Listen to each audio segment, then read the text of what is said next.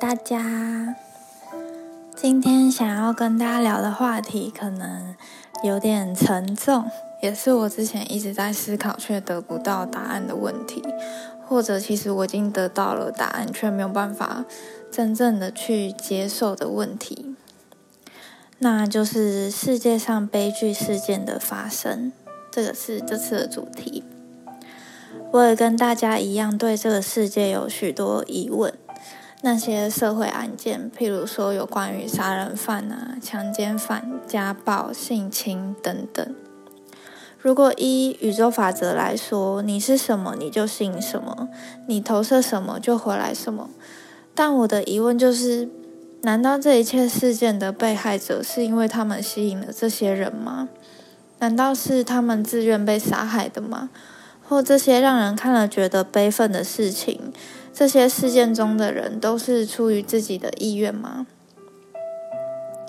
这集的内容会对这些问题表达我的观点和我的发现，可能听的过程会觉得不舒服或没办法同意，甚至觉得愤怒。不过没关系，你只要选择你有共鸣的部分就好了。而内容里提到的社会事件也并不是指哪一件，我并没有指定在说哪一个事件，我指的是大部分被人挞伐、批评、不能接受的那些事件。那我们就开始今天的主题。当一个人从小必须不断的用他内在的爱来抵制外在环境的侵略，却又没有足够的爱来补充的话，长大成人之后，爱都已经用完了。灵魂的紧急应变措施就是必须尽速的找到爱的养分。也就是说，从小生长在没有爱的环境的人，若是从亲情、友情、爱情这些正常的管道都得不到爱的感觉的话，就只好从别人那里得到爱。但是，经由不正当的手段得来的爱，并没有办法成为灵魂的补充。就像我们书写一样，我们书写急救不是任何人都能书写给你，对吧？只有符合你血型的人，由他主动书写给你才能够获救。只有别人主动给予爱，我们才能接收得到爱。强夺得来的都是无法成为你内在之爱的泉源。这些事件，凶手心狠手辣的行为，就是向外夺取爱的行为。这些冲动和异常的发生是没有逻辑可言的，以人类现有的心智科学是没有办法被推敲和预测的。就物理实相来说，一个长久得不到爱的人，他的身体会产生异常的生理与心理的质变，一种在情绪感受面发生的恶性化学作用。这种恶性化学作用让思考这件事情变成了一种障碍，就会牵动我们失去理智、不计后果和代价冲动行事。但是就灵性真相来说，是灵魂深处因为得不到爱的恐慌，导致冲破了自制力的防线，最终犯下伤害别人的行为。追溯本源，如果凶手成长的过程中没有获得适度的爱，造成他的爱透支。而爱正是培养正向光明、同理心和慈悲。当爱越来越少，他内在的偏执、愤怒、负面能量就会越来越高，思想越来越黑暗，行为越来越激进。因为得不到爱，反而推离爱，最后和爱渐行渐远。但是，其实这些凶手的行为，会不会可能是表现我们错综复杂的心呢？那些不敢承认、不能曝光的秘密，有很多人内在其实存在着杀人的冲动与伤害别人的意图，只是没有真的付诸行动而已。我们的社会会不会其实笼罩着层层叠叠、无法宽恕别人、无法包容别人、缺乏同理心的乌云呢？我们嫉妒、愤世嫉俗、冲动易怒。也许这些凶手活生生就只是我们内在黑暗的投射而已。但是换个角度，这些事件和凶手的出现是为了照亮我们内在的阴影，让我们看到隐藏起来极度负面的自己。如何从这件事件去关照我们自己的内心，去自我觉察我们内在的阴影，才是我们应该要做的事。如果要追究谁该为这些事情负责，以宇宙法则来说，所有的人都应该为这些事负起责任。是谁培育出这样一个凶手呢？我们每一个人的言行举止都是一个样本。也许你可以去怪罪暴力电玩、电视媒体或其他的资讯管道，或他的家人从小教坏了一个正当青春的孩子。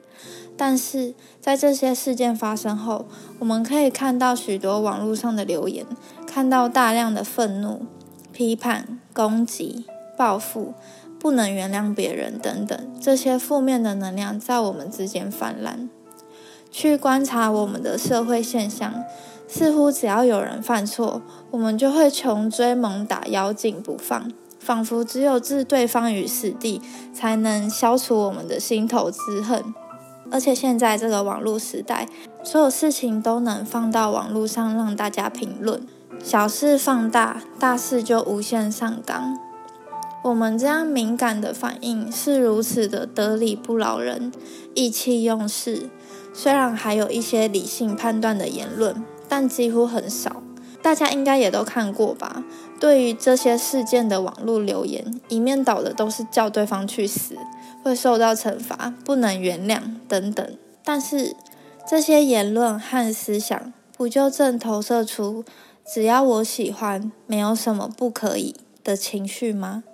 不就跟凶手一模一样吗？所以。这些凶手扭曲不正的思想意识，也都是我们集体意识所喂养的哦。当我们在问为什么宇宙要让这一切发生的时候，看看我们有多少的无意识。这些带有恐惧、不安全感的无意识，显化了这些事件。有多少人平时生活在恐惧、不被爱、害怕的频率里？而这些这么庞大的负面集体意识，就显化出了这样一个事件，造成行为的是思维哦。但这并不是指说很多人每天都在想着自己会被杀害，就真的被杀害了，并不是这个意思，而是也许他是对这个世界感到恐惧，对身边的人持有负面的想法，没有爱在他的心中，所以显化了一样充满恐惧、负面的事件。受害者处在受害者的频率，而这样说的用意，并不是在检讨受害者，而是说明了显化法则。只是今天说的是属于吸引负面事件的显化法则而已。希望大家能够理解我的意思，不要误会。思维是纯能量，你所有、曾有、会有的每个思维都是有创造力的。所有的思维会凝聚在一起。所有的思维都会遇见其他思维，相似的能量会吸引相似的能量，形成能量团。这些能量团在彼此接触、结合，就形成了物质。我们的物质实相。生命的事件并不是发生在你身上，而是经由你发生的哦。大家可以思考看看这句话。至于所谓的意外，譬如卡车突然撞过来啊，砖头从天而降啊，这些事件都是要让我们学习面对每个事件，没有巧合，没有什么是因为意外而发生的，都是我们的灵魂招来自己身边的，使你能从这些经验看见自己真正是谁，或是想要做谁。以这些事件来说，你看到了这些负面事件有什么感受，就决定了你是谁。也许你会问，那些被害者很无辜、很可怜，但是你不会知道，这些灵魂也许这一世想要学习宽恕和被宽恕。也许加害者想要学的是被宽恕，受害者想要学习的是宽恕。你不会知道他们在这一生选择了什么课题想去完成。也许这样讲会有点难接受。我一开始也是这样，但是后来我就慢慢的能够理解，大家也可以花时间思考看看。也许就是因为这些凶手最能跟负面事件共振，所以才透过他们的负面行为来告知我们，我们也有这样的问题。也许大家都会否认，但是有些言论会说着“让凶手处以死刑吧，去死吧”，甚至会说“凌虐他直到死吧”。但是谁又要负责执行呢？施行者能承受这样的心理压力吗？如果我们反对杀人或暴力，为何要用同样的方式解决问题呢？也许凶手今天只杀了一个人，但我们却用集体意识杀死了他，这不是更可怕吗？是不是该使用死刑或是网络霸凌？这并不是我今天想讨论的话题，重点不在这里。难道有了死刑就不会有这些事情发生了吗？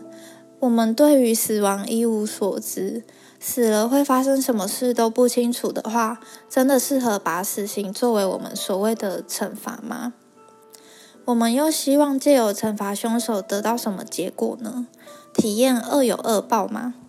难道这些凶手在犯下这些行为之前，心中扭曲黑暗的想法不够让他痛苦吗？惩罚他只是移除结果而已，不移除原因，只会不断重演这些悲剧。其实，违反爱或是心里没有爱的人，自己本身是很可怜的，因为他自己需要承受许多的痛苦。连我们都负面的话，要怎么纠正负面的事物呢？不管有多想掩盖这块黑暗面，很多地方都能够看出，人们确实有这种念头。死刑没有办法真的处理掉问题，反而变成人们宣泄情绪的出口。